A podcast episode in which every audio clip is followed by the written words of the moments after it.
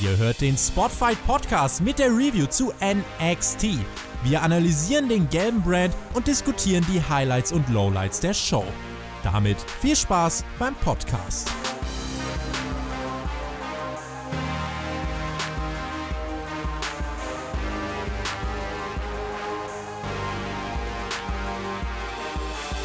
Hallo und herzlich willkommen zur neuesten Episode. Wir reden über NXT an meiner Seite, wie immer, der Maxter. Hallo Mac. Moinsen.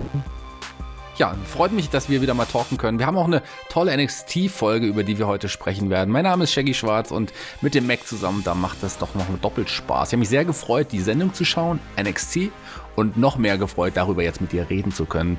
Bevor wir irgendwie gleich mal vorne anfangen, schon mal ein kleines Mini-Feedback zur gesamten Sendung. Die war doch cool, oder? War richtig stark, also äh, auch richtig starker Einstieg, kommen wir ja gleich zu. Ähm, hat mich voll abgeholt. Also ähm, für mich würde ich sagen, mit einer der stärksten NXT-Ausgaben. Auf jeden Fall, dem, dem stimme ich zu. Das war richtig stark, hat richtig Spaß gemacht. Alle Matches irgendwie super interessant. Aber du hast gesagt, starke Einstiege. Wir äh, fangen an mit, mit Poppy. Das ist eine, ja, eine sehr bekannte Künstlerin, die auf der Bühne stand und aus ihrem neuen Song performt hat. I Disagree hieß der Song. Und im Hintergrund hat man äh, die Bilder gesehen aus der letzten Woche von einer auch guten NXT-Folge, die jetzt getoppt wurde durch diese. Das war schon ein cooler Einstieg. Das hat richtig Spaß gemacht. Ja, definitiv. Ich kannte die Band nicht oder die Sängerin auch nicht. Ähm hat mir nichts gesagt. Ich dachte, war ja dann auch ein guter Übergang zu Sharai, dass äh, das der Einstieg ist, dass das irgendwie damit zu tun hat. Hab das einfach mal verbunden, äh, war jetzt nicht der Fall, aber war ein geiler Einstieg. Also war mal was anderes. So äh, ist NXT, glaube ich, nicht in den letzten oder in den letzten Jahren gestartet äh, mit so einer Liveband direkt, vor allem nicht in der TV-Show und ähm, war was anderes, war geil. Das Poppy ist eine, eine Sängerin. Ähm, ich äh, bekenne mich ja mit Musik auch ein bisschen aus. Das ist eine Sängerin, die in Amerika so aktuell so ein bisschen für Furore sorgt, aber auch in Japan tatsächlich einen Namen hat, quasi weil sie auch so diesen, diesen J-Pop-Style, irgendwie dieses, dieses japanische, äh, die Art, Japan Musik zu machen und aber auch sich so zu kleiden. Die war ja sogar, ähm, eine hübsche Frau ist es ja auch, die war das Gesicht einer japanischen Modekollektion auch in, in Japan. Also okay. da kennt man sie und deswegen passend natürlich auch, dass Io Shirai zu ihrer Musik zum Ring gekommen ist. Äh, so wie du es gesagt hast. Das hat schon echt gepasst. Und die, wenn man die sieht, also für mich aktuell die beste Frau im Damenwrestling. Ja, definitiv. Habe ja schon äh, in den letzten Ausgaben so ein bisschen durchblicken lassen, dass ich ein richtiger Fan von ihr geworden bin, ja. also hier auch wieder ein richtig starker Entrance, äh, vor allem mit diesem äh, Eintritt quasi in die Show, ähm, ist man richtig gut abgeholt worden und das Match war auch gut. Also ähm, Candice LeRae, eh eine starke Workerin, habe ja auch schon mit ihr tatsächlich im Ring gestanden, also äh, in einem Mixed Match, ja, und äh, kann da eben aus dass die Frau tatsächlich was drauf hat. Und das durfte sie hier auch zeigen, ne? Shirai ähm, wieder sehr dominierend, sehr stark und ähm, sehr cooles Finish gutes Aftermath, also ähm, da kommst du jetzt bestimmt jetzt gleich rein. Ähm, ja, fand ich geil. Also was will man mehr zum Einstieg? Ja, super Kampf auf jeden Fall. Und ich habe äh, hab ja in die, eure Hauptkampffolge reingehört, als äh, TJ dann sagte, dass ich ja eine Mission habe, dich zum Damen-Wrestling-Fan zu machen. Ich glaube, das war eine sehr einfache Mission. Die hat ja nur zwei Wochen gedauert, oder wie, wie scheint es, ja, scheint es jetzt, mir? Äh, Sage ich, ist es ja immer so gewesen, dass die ersten Damen-Matches in der Show sehr, sehr stark sind. Und es kommt ja später noch ein zweites Frauenmatch. Ähm, ja, kann man mal gespannt sein, ob man, äh, ob man mich da auch abgeholt hat. Ja, äh, so viel dazu. so, da werde ich auf jeden Fall ganz stark. gespannt sein. Aber eine andere Dame, wie du es gesagt hast, nach dem Match kam auch noch zum Ring und es, äh, nachdem Io Shirai auf ja, die ihre ehemalige Kontrahentin und Erzfeindin Candice LeRae eingeschlagen hatte, äh, also den Heel-Turn gab es ja auch gegen sie damals. Die hatten ja eine kleine Geschichte miteinander. Hier hat, ist Io Shirai wirklich im tollen Match äh, auch siegreich hervorgegangen nach knapp zwölf Minuten.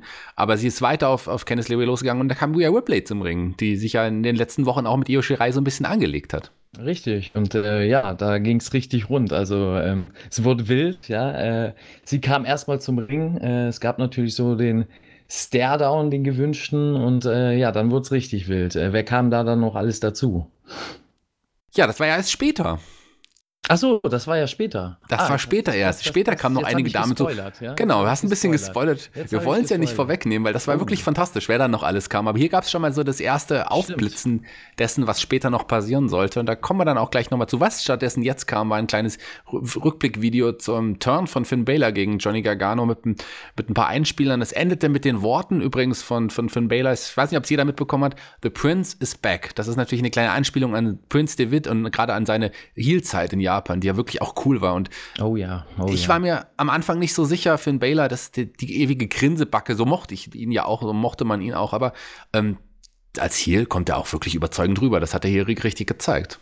Ja, das ist definitiv seine stärkere Seite, meiner Meinung nach. Also äh, da kommt auch Großes auf uns zu. Ich hoffe, dass äh, NXT bzw. WWE das auch richtig geil ausbauen wird. Und ähm, die Promo macht da wirklich Hoffnung auf mehr. Ähm, es war mal eine anders war. Das heißt, er hat tatsächlich hier das ein oder andere äh, edgigere Thema angesprochen und hat da ein bisschen äh, rausgehauen. Also ähm, mit so einem kleinen Wink zu AEW rüber, also im Promo-Verhalten, dass es eben nicht so geskriptet rüberkam, sondern schon ziemlich frei gewirkt hat. Und ähm, das einzig Negative an der Promo fand ich, also man hatte mich mit dieser Promo, als er dann aber äh, erwähnt hatte mit dem Hospital, dass, ich, äh, dass er hofft, dass, ich, dass er ja dort viel Spaß hat drin. Ähm, ja, das war für mich so so ein bisschen drüber, ja, weil man äh, Ne, ich bin ja immer so ein Freund vom Realismus und äh, einem ist klar, dass äh, Gargano nach dieser, dieser Attacke nicht unbedingt im Krankenhaus liegt. Aber gut, vielleicht ist das einfach nur meine Sicht darauf. Ähm, sonst Promo super stark. Also das ist wirklich Meckern auf hohem Niveau, wenn man was kritisieren mag an dieser Promo. Ähm, aber war super geil und macht Lust auf mehr. Also ich bin gespannt, was da in den nächsten kommt von Prince. Ich habe auch eine kleine Sache zu kritisieren an der Promo. Es gab ja etliche Chants auch vom Publikum. Das Publikum war irgendwie eindeutig heute auf der Seite der Heels so ein bisschen irgendwie die meiste Zeit und auch hier. Und darauf ist aber äh, dann ein Finn Baylor nicht so richtig eingegangen. Er hat das nicht so richtig auf das Publikum reagiert, aber er hat auf jeden Fall trotz allem eine starke Promo hingelegt. Was mir schon aufgefallen ist, dass er jetzt ist ja schon so. Ist ja, klar. schwer für ihn, ne? Der kam ja in die Halle rein und da gab es ja schon den Mega-Pop. Ähm, ist halt auch natürlich, das wird noch ein paar Wochen dauern, denke ich, äh, bis die Fans das auch akzeptieren, da ähm, mitzuspielen, sage ich jetzt mal so, und ihn dann auch ordentlich auszubuhen. Ähm, weil der ist natürlich ein Star, ne? Vor allem für die NXT-Fans. Das war der Champion für NXT, der war auch der Rekordhalter, glaube ich, äh, für den damaligen Champion-Titel. Und ähm, ja, das ist einfach ein Star, ne? Und wenn der kommt, ist klar, dass da der Pop groß ist. Und es dauert erstmal eine Zeit, der muss erstmal die Fans gegen sich aufbringen. Fängt ja jetzt an mit Gargano, ist ja ein Fanliebling, der jetzt so ein bisschen ähm, leiden muss, denke ich mal. Und ähm, dann mal gucken, wie er es dann die nächsten Wochen weiter aufbaut, damit die Leute ordentlich Heat gegen ihn haben, ne? Was ich mochte, ist, dass Finn beim, beim, als er rauskam und auch als er gegangen ist, nicht dieses eine Arme nach oben mehr gemacht hat. Ich meine, das ist, äh, das hätte, kann er, darf er als Ziel nicht mehr machen. Also wenn Hast du richtig Takt, erkannt, ne? Ja, das im Takt seiner Musik hat er das nicht gemacht. Das ist auf jeden Fall cool. Einige Fans haben es mitgemacht, aber ein Finn Baylor nicht. Und ein Finn Baylor hat sich auch mit den Fans angelegt. Er hat ja auch die Internet-Fans äh, beleidigt, hat die Fans in der Halle beleidigt und hat auch die Wrestler Backstage beleidigt, hat gesagt, dass viele von denen ja eigentlich eigentlich mehr Wrestling-Fans als Wrestler sind. Und über Johnny das Gargano. Das meinte ich mit den kantigeren ja. Themen, die er da angesprochen hat, ne? Da wo er ein bisschen äh, so, ja, sag ich mal, aus dem Nähkästchen geplaudert hat, ein bisschen so einen Einblick äh, den Fans gegeben hat in die Backstage-Situation, in die vermeidliche Backstage-Situation natürlich, aber ne, es macht so den Eindruck, dass alles äh, realer ist, authentischer und das äh, tut einer Promo gut, das tut ihm gut, vor allem seinem Heel-Charakter, weil ich glaube, vor allem das WWE-Universum kennt äh, seine Art und Weise, wie er eigentlich auch als Wrestler im Ring äh, überzeugen kann, nicht wirklich nur seine Face-Seite natürlich, was auch super stark ist, aber als Heel ist so viel mehr drin, so viel mehr Potenzial und ich glaube, das wird jetzt bei NXT so ordentlich ausgeschöpft. Das, äh, das hast du gut gesagt. Das ist, da glaube ich auch dran. Und gerade die Aussage, die mir total gut gefallen ist, war, dass er, er sagte, ja, aus äh, Johnny Wrestling wird bald Johnny Watches, West, Watches Wrestling. Und das fand ich sehr, sehr witzig. Sehr, sehr geile Anspielung, ja. Ähm, damit kriegt er natürlich ja auch, äh, sage ich jetzt mal, die, die Älteren, ich sage jetzt die, äh, ja, 20 Aufwärtsjährigen äh, zu Zuschauer mit dieser Aussage, ne, du wirst dann Wrestling gucken, weil es bestimmt viele Männer auch im Publikum gibt, die eben beim Johnny Wrestling denken, ja, ne, mit der Körpergröße hm. und sonst wie, den kann ich ja eigentlich auch wegputzen. Jetzt sagt das mal einer, dass das eigentlich ein Wrestling-Fan aus meiner oder aus deren Sicht ist. Und äh, das ist geil, ne? Das ist, das spielt da mit, mit jedem Klischee und äh, ja, im Endeffekt wird das ein sehr, sehr starkes Match auch werden. Also Johnny Wrestling heißt nicht umsonst Johnny Wrestling. Und ähm, ja, wir können gespannt sein, was da auf uns zukommt. Freuen uns sehr. Und was ich auch gut fand, ist, dass es jetzt noch kein Run-In gab von, von Johnny Gargano. Im Hauptroster ist, nee, es, ja, ist, ja ist es ja üblich, dass man, ja, aber im Hauptroster hätte, hätte ich mir vorstellen können, dass der gleich in der nächsten Woche jemand kommt dann und, und gleich die erste körperliche Attacke oder sowas gibt. Man baut das wirklich vorsichtig auf, die Feder. Und das ist eine Feder, auf die ich wirklich Bock habe. Ich glaube, das wird ein Hammer-Match einfach. Das ist mir eh schon aufgefallen bei NXT. Ich habe den Eindruck, dass sie sich äh, jetzt ein bisschen mehr Zeit wieder nehmen äh, um eben Storylines und Charaktere zu erzählen. Ähm, später kommt ja auch noch ein Match, äh, wo ich da auch noch mal drauf eingehen kann, auf dieses langsamere Erzählen und langsamere Aufbau. Und das tut der Show sehr gut, glaube ich. Und ähm, bis jetzt kommt das sehr, sehr gut an. Also bei mir zumindest und ich glaube auch so äh, bei den Zuschauern, was ich so lesen kann bei Twitter und auch bei den YouTube-Kommentaren, dass das NXT bei denen immer noch äh, nach wie vor sehr, sehr ankommt und äh, sehr heiß ist. Und ähm, ja, die Show hat dazu beigetragen heute. Also dann weiter in der Show jetzt. Ja, wenn die alle Shows so sind wie diese Show, dann, dann kann man sich auf die wirklich die Zukunft freuen. Die erste Ausgabe, die ja damals ja in zweistündig wurde, das war ja wirklich so ein, das war eher so ein kleines Takeover. Das war so wirklich gerusht. Da hat man einfach richtig, richtig viel reinpacken wollen. Und hier baut man es wieder vorsichtig auf, so wie man NXT früher gekannt hat, so wie man NXT eigentlich liebt. Und das macht man richtig gut. Und, und wie du es gesagt hast, ich meine, jetzt zum Beispiel gab es nach der Werbepause gab es eine kleine Vignette zu Tyler Bate. Also man stellt auch die Charaktere dem Publikum vor, die es jetzt noch nicht richtig kennt bei USA. Ähm, also das finde ich richtig gut, wie man das macht. Auch, auch vorher noch so eine Vignette über Pete Dunne und, und Damien Priest, die man auch noch gezeigt hatte. Also man, man stellt die Charaktere, die nicht so groß sind, die man alle noch nicht kennt, einfach wirklich dem Publikum vor. Und so muss man das eigentlich tun. Und was mir aufgefallen ist von den Kameraschnitten, es wird weniger in die Crowd gezoomt und weniger die Halle gezeigt. Was ich besser finde, man ähm, konzentriert sich dann eben mehr auf das Produkt im Ring und ist nicht, ähm, wie gesagt, abgelenkt davon, dass die Halle eben nicht so groß ist. Und das ist mir bei der Episode auch aufgefallen, dass sie da auch schon Änderungen gemacht haben in eine Richtung, die ich denke sehr gut ist.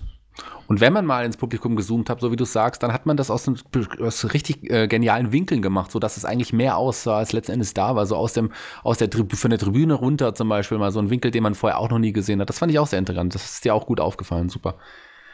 Kommen wir zum nächsten Match, das auf der Card stand. Ähm, ja, für einige vielleicht so ein Filler-Match, aber ich habe mich sehr über dieses Match gefreut, weil ich ein Fan im Grunde von beiden Wrestlern bin, die jetzt kamen. Ich bin, bin gespannt, wie es bei dir ist. Ähm, Shane Thorne und Bronson Reed trafen nun aufeinander. Ja, sehr, sehr starkes Match. Also es hat mich total abgeholt. Ich bin ja eh ähm, Bronson Reed, ähm, ja, sage ich mal, ist, ein, ist bei mir total im Herzen, ja, auch privat ist ein guter Buddy von mir und ähm, ist eben auch ein fantastischer Wrestler, kommt super geil rüber. Und Shane Thorne, von dem hatte ich tatsächlich nicht viel gesehen, kannte ich nicht. Dementsprechend war ich da ganz äh, entspannt und neutral eingestellt. Und ähm, wie es die Kommentatoren gesagt haben, Australian Strong Style wurde beschrieben und auch geworkt. Also es war wirklich ein stark geworktes Match, äh, hard-hitting, ähm, vor allem super geiles Finish. Also das fand ich innovativ, geil. Ähm, muss man sich so vorstellen, Bronson Reed auf dem dritten Seil, oben auf dem Top Rope. Ähm, Shane Thorne will ihn quasi mit einem Frankensteiner oder mit einer Hurricane Runner runterholen vom dritten Seil, bereitet ihn vor, springt los und wird aber von Bronson Reed mit einem Big Push in die Ringmitte befördert. Also der ist richtig schön in den Ring geflogen, sah geil aus. Und dann gab es den Big Splash von Reed und 1, 2, 3 vorbei. Sieg, sehr, sehr geil. Also cooles Match. Ähm, du sagtest, ja, hat sich oder man dachte Filler-Match. Ich fand das nicht. Ich fand das mit das stärkste Match also das später kommt noch ein stärkeres, aber das hat mich am meisten abgeholt und ähm, ja, war super geil. Also habe ich gerne zugeguckt.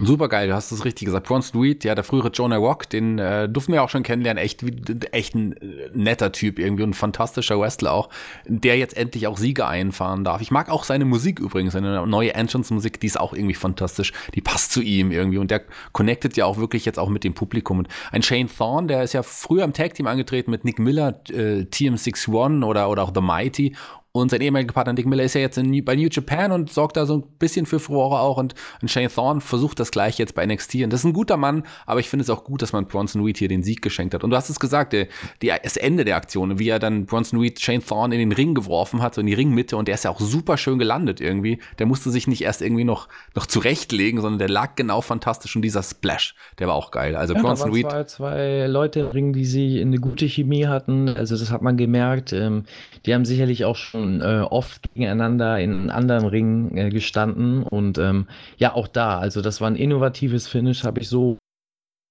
äh, noch nicht gesehen. Vor allem nicht in dieser Art und Weise, wie man das rübergebracht hat. Und auch der Splash, den er gebracht hat, ne? der sah auch richtig geil aus, äh, auch in der Wiederholung, wenn man da äh, auch die Mimik von ihm sieht beim Fliegen von Reed. Ähm, geil. Also äh, ich feiere das ab. Ähm, Gimmick kommt geil rüber, sein Outfit auch dazu. Und Shane Thorne hat sich auch gut gezeigt. Also ich finde nicht, dass der da irgendwas durch verloren hat, nur weil er ähm, da eben den Pin einstecken musste, sondern er konnte sich zeigen, konnte auch dort ähm, ja, die ein oder andere schöne Aktion einbringen und ähm, war ein gutes Match für ihn auch. Also ich will auch von ihm mehr sehen in den nächsten Wochen. Ja, bin ich auch gespannt. Äh, wir schwärmen von diesem Match. Schwärmen wir auch vom nächsten Match, da bin ich bestand, gespannt. Da ging es nämlich um die Damen-Tag-Team-Gürtel und ähm, uh, Tegan Nox und Dakota Match. Kai die sind ja jetzt auch, die sind ja jetzt, äh, haben jetzt den gleichen Look. Also die haben ja ähnliche, wirklich, also zumindest in den Farben was identisch, was sie anhatten. Also schon, man erkennt sie deutlich als Team, die guten Freunde. Ähm, aber das eigentliche Lowlight der gesamten Sendung folgte leider jetzt auch. Und damit meine ich nämlich diese zusammengewürfte, schreckliche Musik der Kabuki Warriors. Die finde ich ganz schlimm. Danke, danke, dass du das ansprichst. Das fand ich nämlich auch. Also ähm, man groovt sich da gerade ein auf eine Musik, auf einmal springt das zu anderen rüber und dann denkst du, okay, das ist jetzt der Mix, dann geht die Musik wohl weiter und dann geht es wieder zurück zu der, zu der ersten Musik. Also das ist echt äh, schrecklich, aber äh, trotzdem cooler Entrance, cooles Gimmick. Also von beiden, ähm, ich kannte das ja so nicht, ich habe die Kabuki Warriors vorher, vorher nicht wirklich gesehen. Ähm, ich kannte äh, Sane immer noch als, als, als Face-Wrestlerin und ähm, ja, für mich auch ähm, da eben sehr stark in der Rolle und konnte mir eben nicht vorstellen, wie sie als Heel so tatsächlich rüberkommt. Und das ist geil gemacht, also mit diesen äh, geschminkten Gesichtern ähm, ähm, da in den Ring zu kommen und ähm, auch dieses Spooky ein bisschen, dieses Spooky-Element einzubringen, äh, bringen die richtig geil schon im Entrance rüber und ähm, auch da wirklich starkes Match. Also der Bann ist gebrochen. Tatsächlich, ich hätte nicht dran glaub, äh, geglaubt, dass es passiert.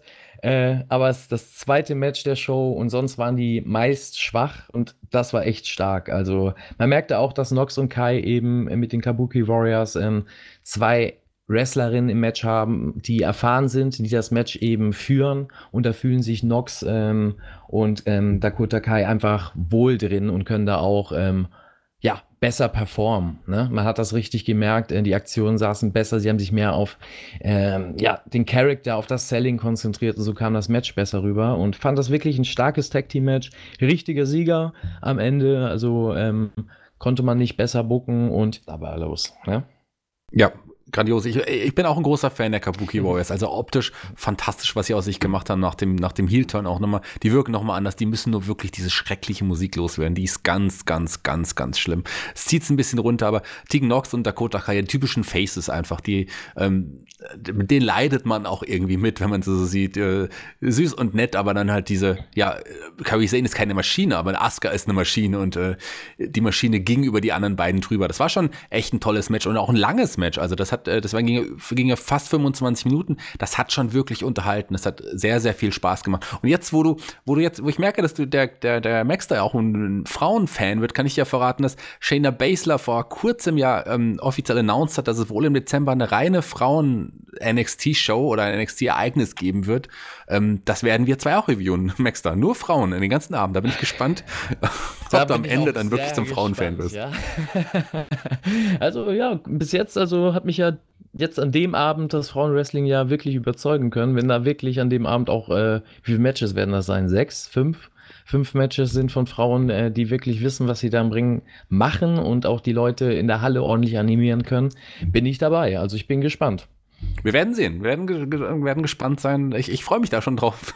Vor allem, wenn wir zwei zusammen darüber reden werden. Ja, die Kabuki Warriors am Ende siegreich nach dem Queen Mist von Asuka und dem Insane Elbow, der ja auch wirklich fantastisch ist von, von, von Kairi Sane an, an Dakota Kai. Tolles Match. Aber danach kam die von mir eben angesprochene Shayna Baszler zum Ring und das mit ihren nicht ganz so tollen Partnerinnen von den Four Horsewomen der MMA, Marina Shafir und Jasmine Duke. Und jetzt kam das, was, was, Mac, was du vorhin schon angesprochen genau, hattest. Genau, jetzt geht's aber los, ja. Also äh, mit dem Segment an sich äh, geil aufgebaut für die Wargames. Ähm, ging rund. Also ähm, war je, alle Frauen, die wir in den letzten Wochen gesehen haben, die on top waren, äh, sind da auch natürlich reingekommen. Äh, du darfst mal die Namen aufzählen, bevor ich da was äh, durcheinander bringe wieder. Äh, erstmal die drei, die ich erwähnt habe, ähm, die attackierten dann äh, den Dakota Kai. Dann kam Rhea Ripley erneut zum Ring und wollte sich einmischen, wurde aber hinterrücks von Io Shirai ähm, attackiert, die wiederum von Candice Clay nochmal angegriffen wurde. Bianca Belair mischte sich auch noch ein. Ähm, und dann gab es dann hin und her einen Stare-Down am Ende mit Basler und Ripley. Das Publikum hat dann auch schon gerufen, War Games, als William Regal sich zu Wort meldete, genau, äh, hinten auf sagen, dem Balkon. Wichtiger ist, dass William Regal tatsächlich dann äh, ja, aus seinem Kämmerchen gekommen ist und man ihn an der anderen Seite der Halle gesehen hat mit dem Mikrofon in der Hand und äh, wirklich wütend war über die Situation und äh, auch gar nicht viel gesagt hat, sondern äh, nur aufs Publikum eingegangen ist mit den Aussage äh, Wargames tatsächlich, äh, dass sie ja werden dann die Mädels äh, in, in den Wargames sehen und das sind wirklich äh, starke Wrestlerinnen und ich bin wirklich äh, heiß auf das Match jetzt. Äh, war ein geiles Segment, geiler Aufbau. Die haben auch ordentlich Gas gegeben, also da in dem Segment sah nichts oder kein Schlag irgendwie wie bei dem vorherigen Match äh, letzte Woche von den, äh, vor, war das letzte Woche? Ja, von den Four Horsewomen. Ähm, ja, sah kein Schlag irgendwie fake aus oder ähm, zurückhaltend aus, sondern die haben alle ordentlich Dampf gegeben, ordentlich Gas gegeben. Man dachte schon, okay, äh, ne, ist da das ein oder andere, äh, ja, reale, die ein oder andere reale Heat mit dabei, aber ähm, geil geworkt von den Mädels und jetzt äh, bin ich mit drin und bin gespannt, was bei den Wargames kommt. Also Wargames können kommen, der Hype ist groß ja, die Wargames der Women. Das wird auf jeden Fall sehr, sehr spannend. Auch das erste Mal überhaupt, dass es Damen, ähm, äh, Damen Wargames geben wird. Also wieder mal First Time, was die WWE dann auch sagen kann. Aber hoffen wir mal, also wir wissen ja noch nicht genau, wer jetzt wirklich dabei sein wird. Also Shayna Baszler und Rhea Ripley wurden jetzt schon als Team Captains dann im Laufe der Sendung noch genannt. Aber ich, aber es gibt ja auch noch eine, eine Bianca Belair und eine Io Shirai, äh, die vielleicht hoffentlich eher dabei sein werden als Marina Shafir und Jasmine Duke, weil die beiden muss ich nicht unbedingt in den Wargames sehen. Davon gehe ich auch aus, dass die beiden da reinschlüpfen werden. Also nicht umsonst sind sie in dem Brawl mit gewesen, gehe ich ganz, ja, ganz eben. stark von aus. Aber vielleicht gibt es ja auch 5 gegen 5, wir werden sehen. Also ähm, dabei auf jeden Fall auch eine Rhea Ripley, das wissen wir ja schon, aber Kenneth LeWay und, und Dakota Kai und, und ähm, Tegan Knox vielleicht auch. Also wir werden sehen, was, was da alles noch, was da noch auf uns zukommt. Ich bin gespannt, wie man das lösen wird. Ganz gespannt war ich auch auf das nächste Match, weil das sind ja auch wieder zwei, die wir beide auch sehr mögen, die wir beide auch schon ja, des Öfteren gelobt haben. Tyler Bate ist jetzt endlich auch angekommen. Wie gesagt, er wurde vorher noch vorgestellt in der Vignette. Hier traf er jetzt auf Cameron Crimes nach den Vorkommnissen in der letzten Woche, als er ja schon mal den Schlag auf Cameron Crimes losgelassen hat. Und hier auch ein gutes Match der beiden. Ja, wie, vorhin habe ich es ja schon angeteased und hier, das war mein persönliches Match of the Night. Ähm, schönes Catch-Wrestling am Anfang, also muss ich einfach so sagen, ist natürlich ne, immer so ein persönlicher Geschmack natürlich. Ähm, aber man hat einfach gesehen, dass die beiden Könner sind auf, de auf dem Niveau auf dem sie arbeiten, das ist ein Top-Niveau. Ne? Also äh, allein schon, ähm, wie Grimes äh, Bates Aktion verkauft hat und wie realistisch die beiden arbeiten. Man muss mal drauf achten. Also kann ich jedem Hörer jetzt auch empfehlen, der das Match vielleicht nur kurz geguckt hat oder nicht so wirklich aufmerksam dabei war, das Match jetzt nochmal zu schauen, um mal drauf zu achten, wie Grimes allein schon über Tyler Bate wegspringt und in die Seile läuft. Das sieht so aus, als ob er jeden Moment stürzen könnte. Ähm, es passt zu seinem Gimmick und er hat die ganze Zeit die Kontrolle in dem, was er macht, aber er verkauft es so, als ob er eben nicht die Kontrolle hat, als ob ähm, Bate ja ihn quasi außer Kontrolle gebracht hat in, in seinem Walk-Stil, in seinem Rennstil im Ring. Und das ist so geil, das sind so kleine Details, die ich natürlich sehr, sehr geil finde, als, als Wrestler zu sehen, wenn man darauf im Ring achtet. Und das macht das Match auch noch, noch viel hochwertiger. Und ähm, ja, authentisches Match. Auch das äh, Finish fand ich nice, weil es eben ein schnelles Finish war mit einer Ablenkung und dadurch eben kein Wrestler geschädigt worden ist. Und man hat das wieder einge eingebracht, was man vorher schon erzählt hat, sein Finisher. Ja, dieser Mega-Jump, den er bringt, Grimes, ähm, ja, ist geil, kommt, kann aus jeder Situation kommen und da kam es eben aus einer überraschenden Situation. Und ähm, ja, auch danach, das Segment, was dann da gefolgt hat, wurde dadurch gut aufgebaut. Und also, da war ein Killian Dane jetzt auch nicht so schlimm. Fand ich eben auch. Wollte ich nämlich gerade sagen, ähm, da kam Demo, wie ich ihn auch kenne, ja. da kam er echt mal gut rüber, ähm, hat auch ordentlich Gas gegeben, also nicht so wie bei dem Wurf auf den Tisch, äh, was wir da gesehen haben oder sonst wie. Ähm, das war gut, auch eine klare Ansage und sein Outfit sah auch diesmal besser aus, äh, hat ihm besser gepasst. Hat besser seine Stärken unterstrichen, sagen wir es mal so. Und ähm, ja, da hat er nicht ganz so verloren gewirkt. Also ähm, man kann, wenn man will, äh, sicherlich äh, den Mann irgendwie aufbauen, aber ja, da muss man mich erst noch weiterhin überzeugen, aber war schon mal ein kleiner Schritt in die richtige Richtung, ja. Das sehe ich ganz genauso. Und er, er hat ja nochmal gesagt zu, zu Talabate hier, dass er mit seinem Freund Pete Dunn noch nicht fertig ist. Die offene Rechnung ist auf jeden Fall noch da. Auf jeden Fall eine, eine gute ja, Geschichte mit mehreren Wrestlern, die da involviert sind. Ja, auch ein, ähm, ja, auch ein Damien Priest, den wir erwähnt haben, der ist ja auch noch mit in der Geschichte drin, der trifft ja noch auf Pete Dunne in der nächsten Woche. Und auch, man sieht aber auch deutlich, dass die WWE sehr viel in Tyler Bates sieht, in dem Little Strong Boy, wie er ja auch äh, ganz nett genannt wird. Es ist schon, mit trotz seiner jungen Jahre, das ist ein Riesentalent. Das ist, ja. der hat Ausstrahlung, der hat alles. Ich meine, du hast schon, du kennst ihn viele Jahre und noch ziemlich gut. Äh, hast du von Anfang an gesehen, dass so viel in ihm steckt?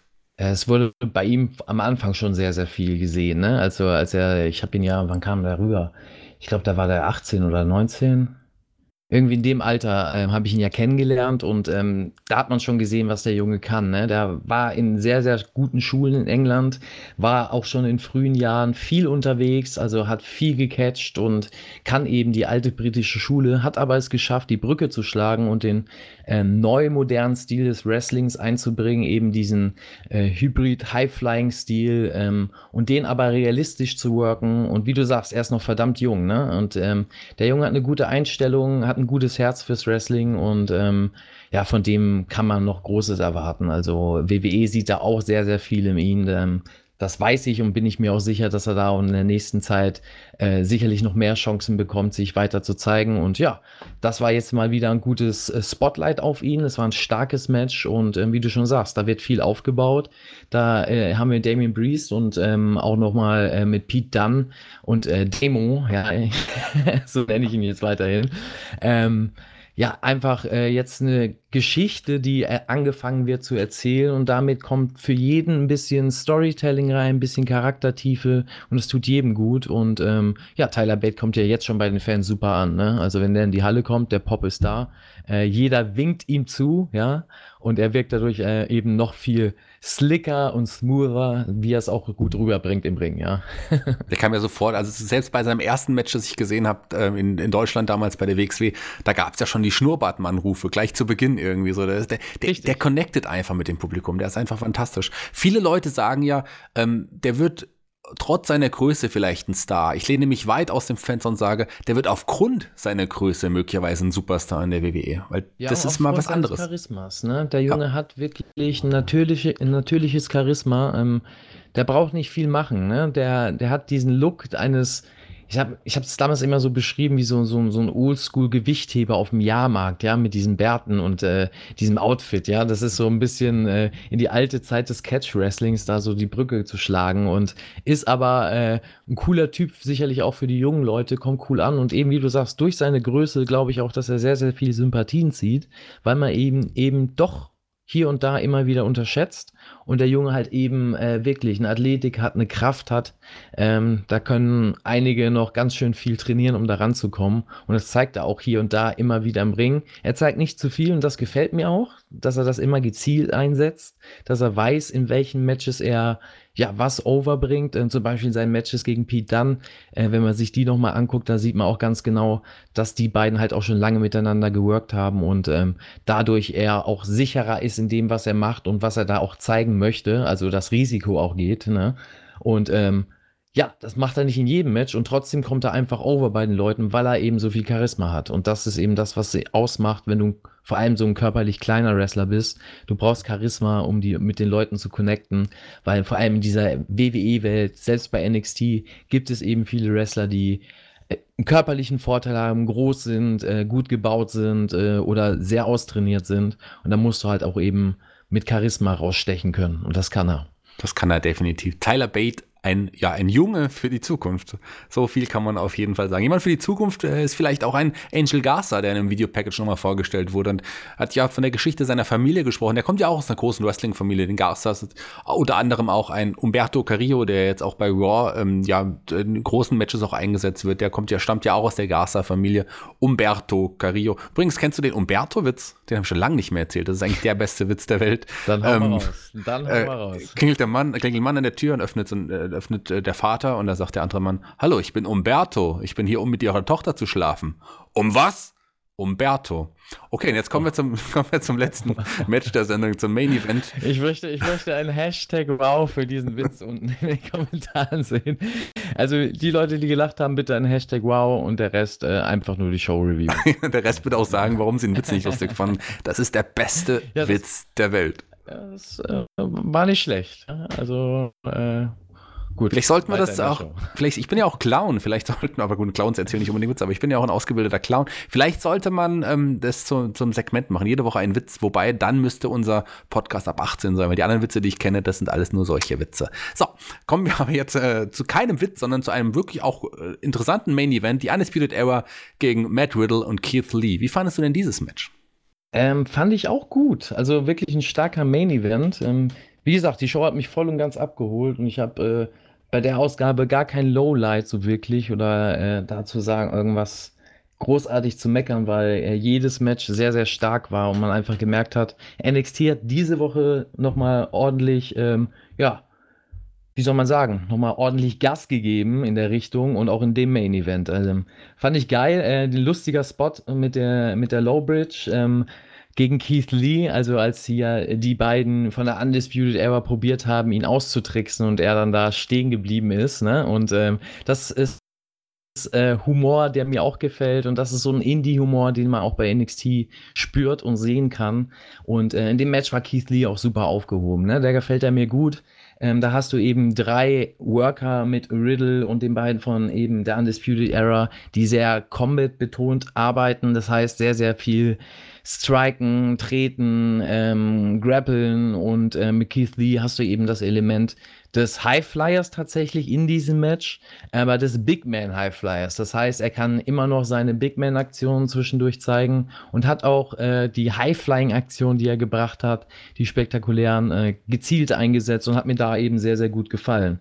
Ähm, ja, äh, beim Eingriff von O'Reilly fand ich es vor allem richtig, richtig gut und dass mir an dem Match, ähm, weil ich ja letzte Woche schon meinte, Referee-Leistung, ähm, in dem Match besonders aufgefallen, haben sie super geil gemacht. Und das äh, fehlt mir beispielsweise, wenn man mal äh, ab und an zu AEW rüberschaut, ähm, die ja auch sehr, sehr starkes Tag-Team-Wrestling haben, ähm, dass das da manchmal drunter und drüber geht. Das heißt, äh, der Referee probiert alles, aber irgendwie werden die Regeln da nicht ernst genommen. Und ähm, in dem Match hast du halt einfach gemerkt, dass der Referee tatsächlich eine Autoritätsfigur war.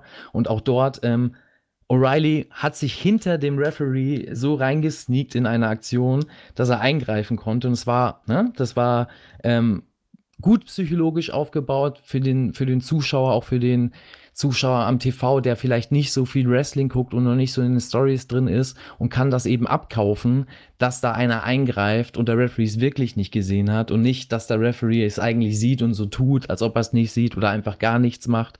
Ne? Und ähm, das gefällt mir eben ganz gut. So ein kleines Detail, was aber ganz, ganz wichtig ist, mich in der Story zu halten. Und das haben sie eben in diesem Main Event sehr, sehr stark gemacht. Ne? Und ähm, geil geworkt. Ähm, was mir ein bisschen negativ aufgefallen ist, ähm, das einzige war, weiß nicht, ob dir das auch so aufgefallen ist, dass bei Matt Riddle die Reaktionen so ein bisschen weniger waren oder täuscht mich das? War das einfach nur so, weil die Crowd vielleicht so schon exhausted war? Ja, vielleicht war die Crowd schon, schon drüber, so ein bisschen, trotz der, aufgrund der guten, guten Show. Ich weiß es nicht. Am Anfang ähm, ist es mir nicht aufgefallen, aber während des Matches waren sie vielleicht bei, bei die waren die Pro-Chants schon leiser, als wir sie kannten. Das kann schon ja, ein bisschen sein. Sage ich jetzt mal, seinem Hot Tag, ne, als dann heiß wurde, als er endlich eingewechselt wurde nach einer langen Phase ähm, von Keith Lee, ähm, da waren die Fans irgendwie total still. Also, ne, der hat ordentlich Gas gegeben und ich dachte so, okay, was ist da los? Warum sind die Fans jetzt nicht so hinter dem Bro?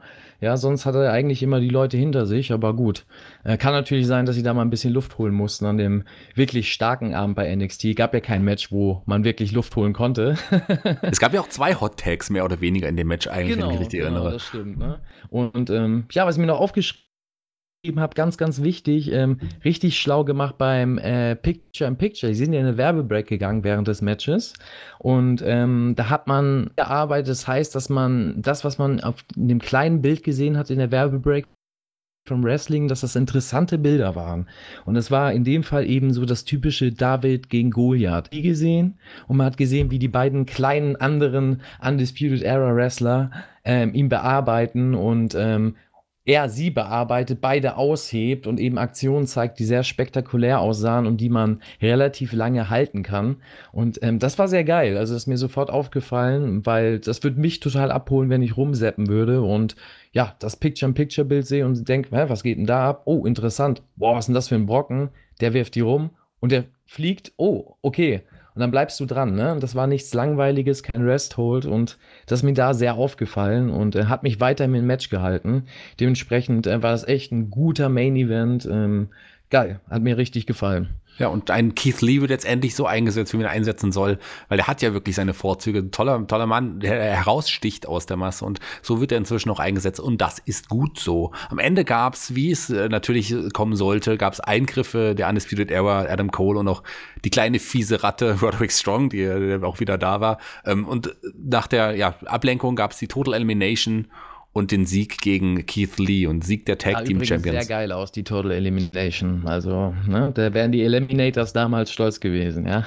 da wären sie stolz gewesen, aber Keith Lee hat es auch äh, sehr gut verkauft. Also, der, toll, tolle Aktion. Ähm, generell ein Kyle O'Reilly übrigens, äh, den, den, hast du ja eben auch kurz angesprochen. Ich finde, der hat eine fantastische Entwicklung gemacht. Den kenne ich ja noch als, als ja, als farblosen, unsympathischen Charakter aus, aus Ring of Honor und so weiter, der hat in WWE noch mal echt viele Schritte nach vorne gemacht. Der sticht so ein bisschen hervor, der hat was, auch was Besonderes. Für mich mein Liebling bei der Undisputed Era, wenn ich das mal sagen darf. Ja, hat er auch. Also, wie du schon sagst, damals in der Indie-Szene, da war er eben der, der Fighter im Ring und außerhalb hat er wenig Charakter gezeigt. Und bei WWE hat er das wirklich gut entwickelt. Der hat richtig Humor, ja, der äh, zählt auch hier und da immer mit ein bisschen mit dem Augenzwinkern, wenn man mal genau drauf achtet. Und äh, das ist schon geil, was der so zeigt. Ne? Also ähm, ist auch bei mir eher der derjenige, der da raussticht bei der Gruppe ähm, und für mich auch der der stärkste ähm, Wrestler der Undisputed Era. Ähm, und ja, also das ist der der der das ausmacht. Ja ja, die Undisputed Era am Ende noch gefeiert und ähm, ja, überlegen über die, über die zwei Gegner, die im Ring lagen. Aber da sollte natürlich noch jemand zum Ring kommen, der noch ein Wörtchen mitzureden hat, gerade wenn es um Adam Übrigens, Coles Gürtel was, geht. Was mir noch aufgefallen ist bei dem Match, was gar nichts mit dem Match zu tun hat, und ich dachte in vorherigen Ausgaben, ich habe nicht richtig geguckt, aber da konnte man das deutlich sehen. Es wird bei NXT, ja, mal ein Insider Schleichwerbung gemacht, ganz deutlich für Deutschland. Ja, und wahrscheinlich damit Imperium.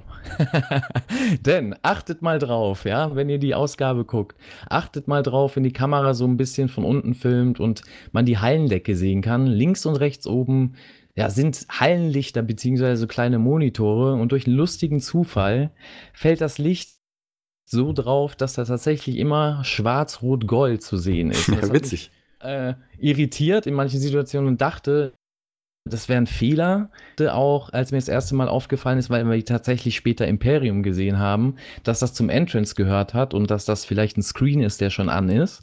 Ähm, aber nee, das scheinen wohl irgendwelche Lichter zu sein, irgendwelche Abdeckungen, die eben dieses schwarz Goldmuster ergeben und das ist ganz lustig, oben links und rechts in der Ecke. Also achtet mal drauf, ja, ob euch das auch auffällt. ja, ich muss auch mal drauf achten, weil mir ist es gar nicht so aufgefallen. Aber wo ich jetzt hinaus wollte, äh, Tommaso Ciampa kam zum Ring und ähm, griff das Mikro. Äh, erstmal gab es eine Attacke gegen die Undisputed Era und es hat, war, sah auch cool aus, hat er ganz geschickt gemacht, auch mit seiner Krücke, wie er eingesetzt wurde. Geil. Und am ja, Ende geil. stand er im Ring zusammen mit Matt Riddle und Keith Lee und ähm, du darfst kurz sagen, was da noch passiert ist. Ja, das war, also das mag ich halt, wenn du wirklich mal äh, die Objekte, die du dann in der Hand hast, auch richtig einsetzt, ja. Also nicht äh, à la Sledgehammer, ja, ähm, dass du den so einsetzt, dass jeder Fan denkt, hm, warum haut der nicht mal richtig mit dem Sledgehammer zu? Sondern nein, der hat die Krücke genutzt, der hat mit der zugehauen, der hat die geworfen, der hat in die Krücke reingetreten. So setzt man seine Krücke ein, wenn man sie nicht als Stütze nutzt, ja, oder als Krücke nutzt. Ähm, aber sehr, sehr geil. Also das war äh, wirklich äh, Feuer. Äh, die Leute waren auch drin. Da waren die Leute auch wieder wach, oder nicht? Also da habe ich äh, richtig wieder so die NXT-Atmosphäre also gespürt. Oder wie fandst du das? Auf, auf jeden Fall, absolut. Das war, das war geiles Ende. Und, und dann, wie gesagt, die standen ja dann zusammen im Ring und Thomas Jumper geht auf den Gürtel, der dann in der Ringecke liegt, schaut Goldie an. Es gab auch Goldie-Chance übrigens wieder im Publikum. Und er schaut Goldie an und sagt einfach nur, Goldie, du musst jetzt noch warten weil Daddy jetzt noch in den Krieg ziehen muss. Das waren ja, seine das Worte. Ist, gibt es Goldie-Shirts, fällt mir dazu ein. Also, gibt es, glaube ich noch nicht, aber sollte es unbedingt geben. Sollte es unbedingt geben, ja. Also das wäre es doch, ja. Das ist so oft, wie er das jetzt schon overgeputtet hat, muss es demnächst Goldie-Shirts geben, wenn er denn den Titel wiederholt.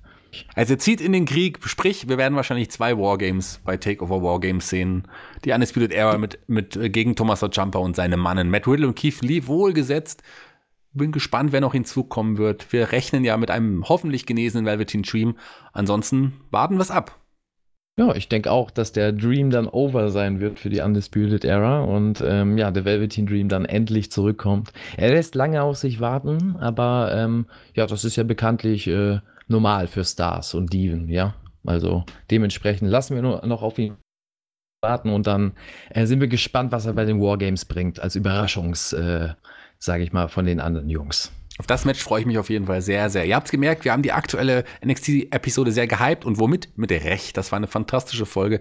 Die hat Spaß gemacht, sich da anzuschauen, Spaß gemacht, drüber zu reden.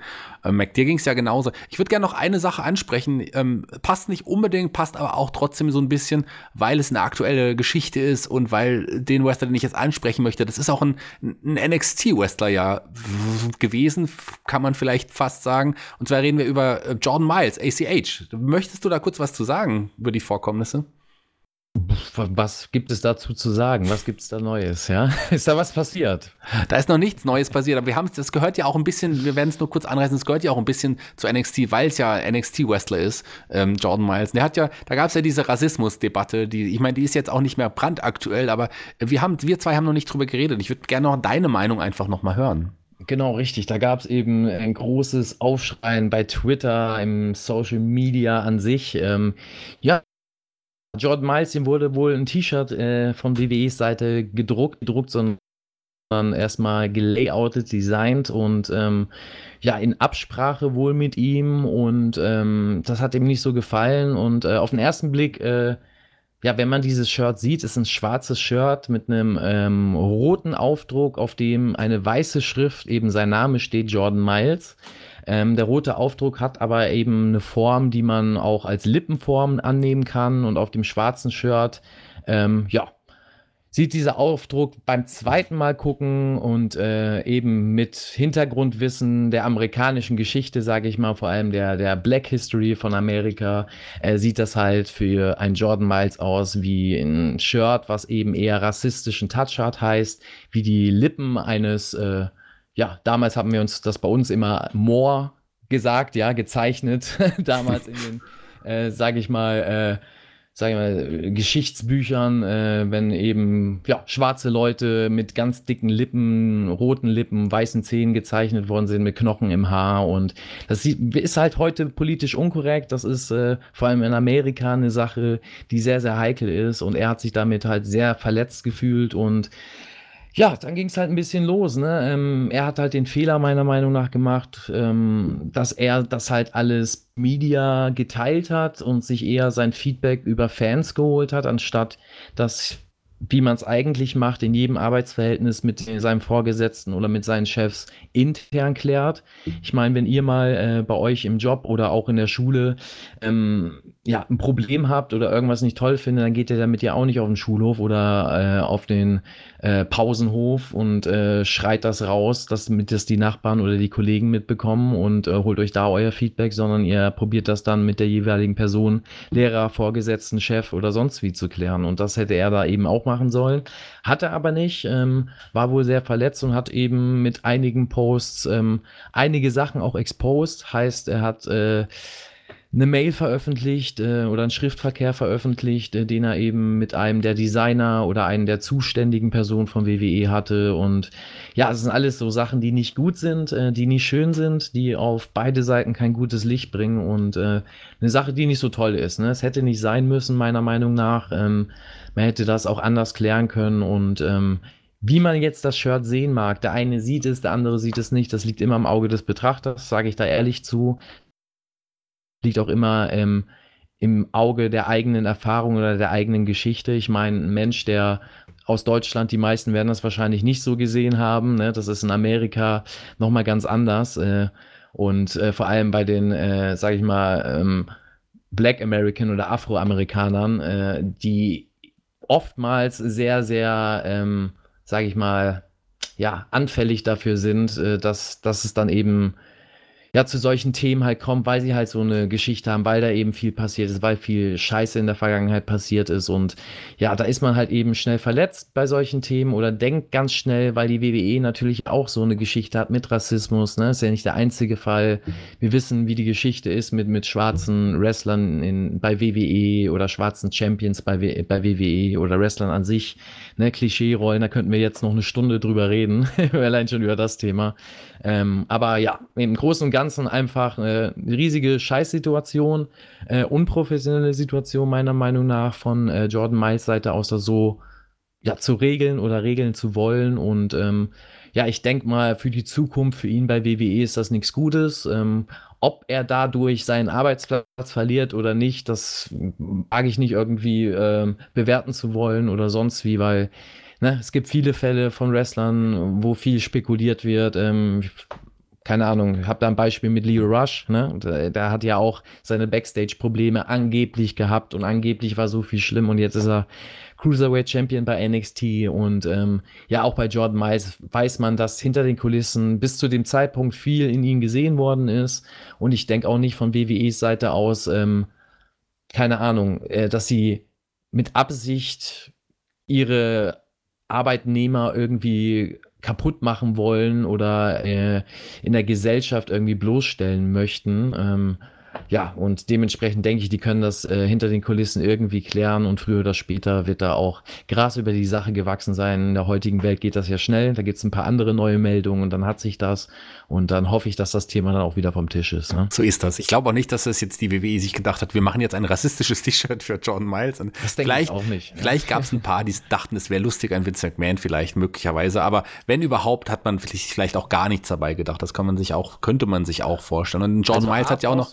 Dazu ein kreatives Auge, um ja. das zu sehen, weil das ist, wenn, wenn das wirklich so angeht, machen wir mal eine Verschwörungstheorie, wenn ja. das wirklich so gewollt gewesen wäre von WWE, dann ist das wirklich ein eine, eine, eine grafische Ansicht. Das heißt, äh, Normalbetrachter sieht das gar nicht. Ne? Der sieht nicht diese, diese Form da drin, der sieht einfach eine rote Fläche und eine, eine weiße Schrift da drauf auf dem schwarzen Shirt. Der sieht dann nicht, dass das schwarze Shirt könnte die schwarze Haut eines, eines Menschen äh, irgendwie äh, zeigen und das rote sind die Lippen und ne, der hat gar nicht diesen Zusammenhang so damit. Ne? Wenn du aber natürlich aus der Kunstgeschichte kommst oder so sich ein bisschen mehr damit befasst, dann natürlich siehst du das sofort. Das ist ähnlich wie bei uns. Ich kann dieses Beispiel nur bringen, weil das genauso ein hartes Thema bei uns in Deutschland ist mit äh, dem Thema Na äh, Nationalsozialismus, heißt äh, mit dem Hakenkreuz oder Symbolen, die in so eine Richtung gehen. Und da siehst du auch ganz, ganz schnell, wenn ich jetzt, äh, sage ich mal, irgendwie ein rotes Shirt an hätte mit einem äh, weißen Punkt drauf und einem äh, schwarzen Kreuz, muss ja kein Hakenkreuz sein, würdest du da auch direkt irgendwie was ne, Richtung Klar. Nationalsozialismus sehen. Und genauso ist das bei diesem Shirt halt mit der schwarzen oder mit der Black History in, in, in Amerika. Und dementsprechend äh, muss man das ein bisschen nachvollziehen können, was der Junge einfach empfindet in seiner Haut, im wahrsten Sinne des Wortes. Ähm, aber man muss auch nachvollziehen können, dass das unprofessionell ist, so damit umzugehen. Ne? Und ähm, man darf sauer sein, man darf verletzt sein, aber bitte klärt sei professionell und klärt das hinter verschlossenen Türen. Es muss nicht die ganze Welt wissen, was da wirklich abgeht. Das macht man einfach nicht. Dafür hat man Verträge, die man unterschrieben hat. Äh, dafür hat man Gespräche. Dafür hat man vor allem die Ansprechpartner bei WWE. Ähm, da gibt es genug Menschen, mit denen man da reden kann. Man muss nicht, äh, ne, bloß weil man nicht direkt mit Vince McMahon sprechen kann, äh, heißt das nicht, dass da Menschen gibt, die sich darum kümmern. Und ähm, im Endeffekt ist ja auch nichts passiert. So wie ich weiß, ist dieses Shirt ja nicht mehr in den Druck gegangen. Nee, ist es auch nicht. Und ähm, bei John Miles muss man noch sagen, der ist ja auch nochmal dann nochmal nachgetreten gegen seinen ehemaligen Arbeit gegen Ring of Honor. Da hat er ja dann auch nochmal Vorwürfe in, in die Öffentlichkeit gebracht, dass es da rassistische Tendenzen gab und so weiter. Ich hoffe sehr für alle Beteiligten, dass man sich jetzt aber wirklich mal an den Tisch zusammensitzt und unter vier, sechs, acht Augen miteinander redet und die Probleme aus der Welt schafft. Und, ja, da steckt ähm, auch mehr hinter. Also das wird nur ein Auslöser gewesen sein ähm, für, für, für viele Dinge, die da bestimmt schlummern. Äh, vielleicht das sind alles Spekulationen jetzt von meiner Seite aus. Ich habe da keinen Einblick, ähm, wie seine Karriere läuft oder was da hinter den Kulissen abgeht.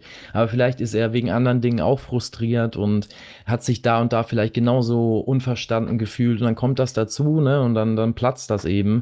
Ähm, wie du sagst, er hat dann über Social Media noch weiter nachgetreten, hat dann andere Wrestler ja auch ähm, wirklich äh, grob beleidigt und, und auch äh, Promotions beleidigt. Das macht man halt einfach nicht so offiziell, ne? Ähm, das ist nicht schlau. Ähm, für seine Karriere auch an sich, weil es geht nicht darum, dass er jetzt die WWE nur beleidigt hat damit oder Ring of Honor da genannt hat, sondern das sehen ja auch andere Promoter, äh, andere Veranstalter, ähm, sonst wie. Und er wird ja auch nach WWE noch eine Karriere haben. Ne? Hoffen wir mal, dass er gesund bleibt, aber wenn man davon ausgeht, wird er ja auch nach WWE, wenn er dann irgendwann mal bei WWE äh, seine Karriere beendet hat, noch eine Karriere haben wollen und irgendwo unter Vertrag kommen wollen oder hier und da nochmal äh, seine Performance abrufen wollen. Und ja, das geht dann nicht, wenn du keinen guten Ruf mehr hast, ne? Wenn man einfach äh, nicht mehr sicher sein kann, dass du professionell umgehen kannst mit heiklen Themen oder halt auch, ne, ähm, bisschen stillschweigen kannst. Und ähm, das sollte halt einfach bedenken. Aber ich denke, das, das merkt er auch früher oder später. Und ähm, da wird sicherlich früher oder später auch nochmal offiziell ein Statement zukommen.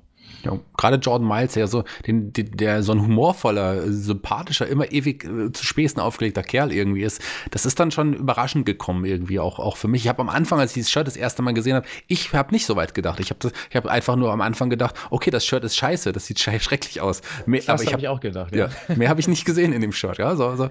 Aber ja, so, wenn man sich ein bisschen mehr damit beschäftigt, klar, steckt da noch viel mehr dahinter. Und ja, interessant, äh, interessante Einblicke von deiner Seite aus. Hat mich mal interessiert, dass wir das irgendwie mal angesprochen haben. Danke dafür und danke für die ganze Sendung heute. Es hat wieder sehr, sehr viel Spaß gemacht, mit dir zu talken und ich freue mich auf die nächste Woche. Ich freue mich auf die nächste NXT-Sendung und ich freue mich auf unsere Zukunft, lieber Maxter. Und dann würde ich sagen, die Abschlussworte gehören heute dir.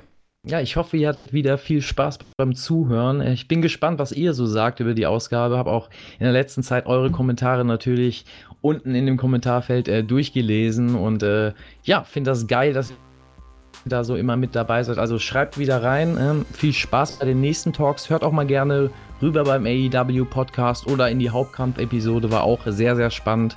Haben wir sehr heiß diskutiert und euch einen schönen Start in den Tag, einen schönen Tag an sich oder einen schönen Abend und wir hören uns nächste Woche.